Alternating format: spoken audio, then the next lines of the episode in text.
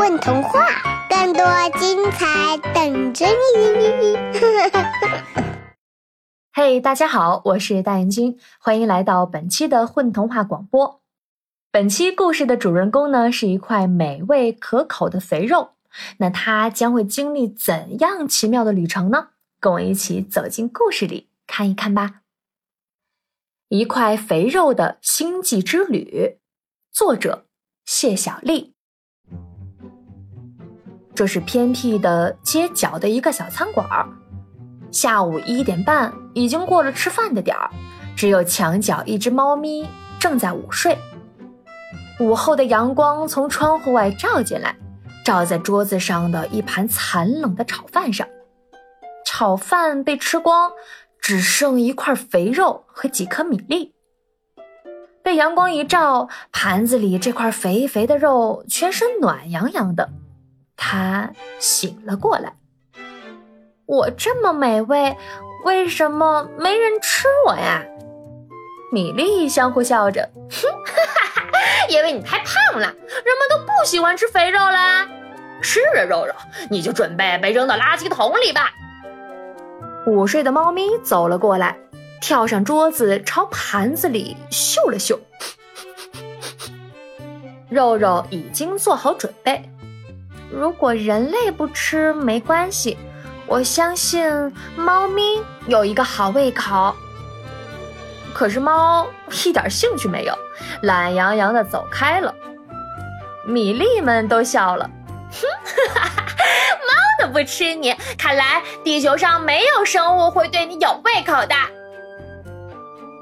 肉肉觉得自己被抛弃了，既然没有人愿意吃我，那我就去外星球去看一看，也许会有其他星球的人愿意吃我。于是，这块肥肉给太阳挥了挥手，借助太阳的能量。乘着盘子当飞船，嗖的一声从窗口飞走了。肉肉首先来到了外太空的汽车星球。汽车星球上的居民全是各种各样的汽车，尖头、圆头、长方形、三角形，有的还变形成了汽车人，长出了两翼的飞行汽车人。有的爱美的汽车人给自己扮上了各种花花绿绿的颜色和蝴蝶结、高跟鞋、口红和围巾。肉肉躲过了各种尾气和怒吼，小心翼翼问天桥底下一个出了故障、正在接受维修的独眼汽车人：“你你好，请问你们星球上有人愿意吃肥肉吗？”汽车人心情不好，手臂上插着焊枪，远光灯一闪一闪的大叫：“没看到我正在打针吗？我们汽车星球的居民全都喝油，从来不吃肉，快走开，到别的地方去吧。”肉肉伤心的坐着盘子飞走了，他只能到下一个地方去。肉肉飞呀飞，中间盘子飞船差点撞上了陨石和流星。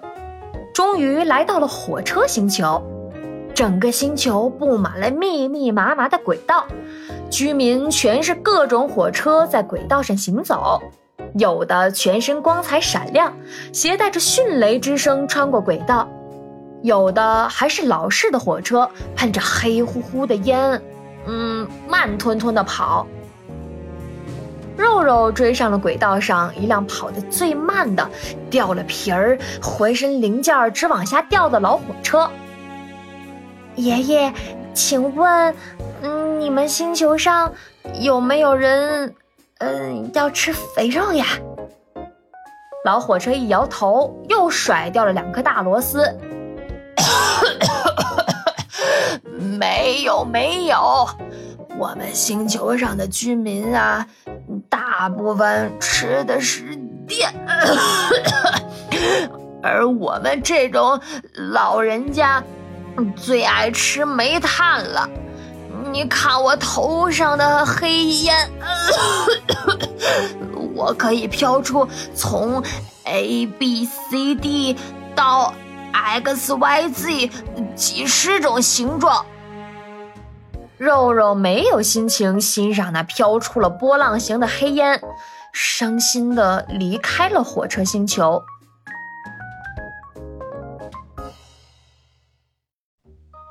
离开不久，肉肉的盘子飞船撞上了一块尖角的流星，急速下坠。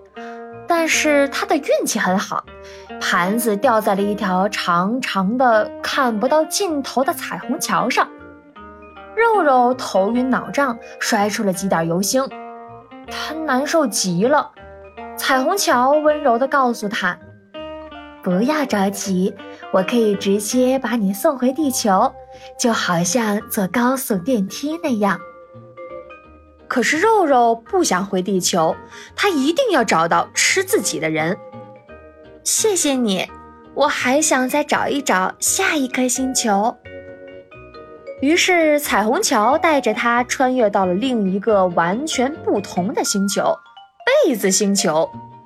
这里的居民全是各种各样的枕头和被子，有各种各样的花纹和形状，有的像云一样飘，有的在水里像海鱼一样游，自由自在；有的像小动物一样滚来滚去。嘿，请问你们星球上？有没有人爱吃肥肉啊？一个小枕头咧嘴笑道：“我们被子星球的人都爱吃棉花，没有人爱吃肥肉的。”话还没说完，被单妈妈赶紧抱走了小枕头。你要离它远点，孩子，沾上了油可没那么容易洗干净。被子星球的洗衣液和洗衣粉已经严重稀缺，简直比房子还要昂贵啦。肉肉再也忍不住，伤心大哭了起来。他跺着脚说：“都不喜欢吃我，都不喜欢吃我。嗯，那我还回地球去吧。”嗯，彩虹桥安慰着他，把他送回了地球。他正好掉在了一个动物园里，动物园的狮子、老虎、豹子全都围了过来。哎呀，你怎么才回来呀？你离开了地球，我们都没有肥肉吃了呀！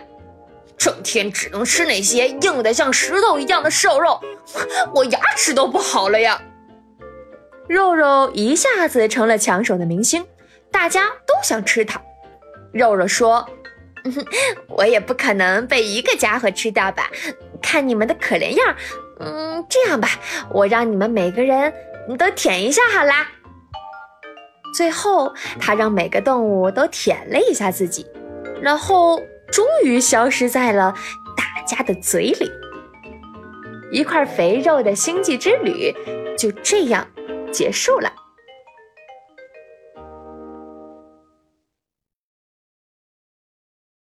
一起来混童话吧！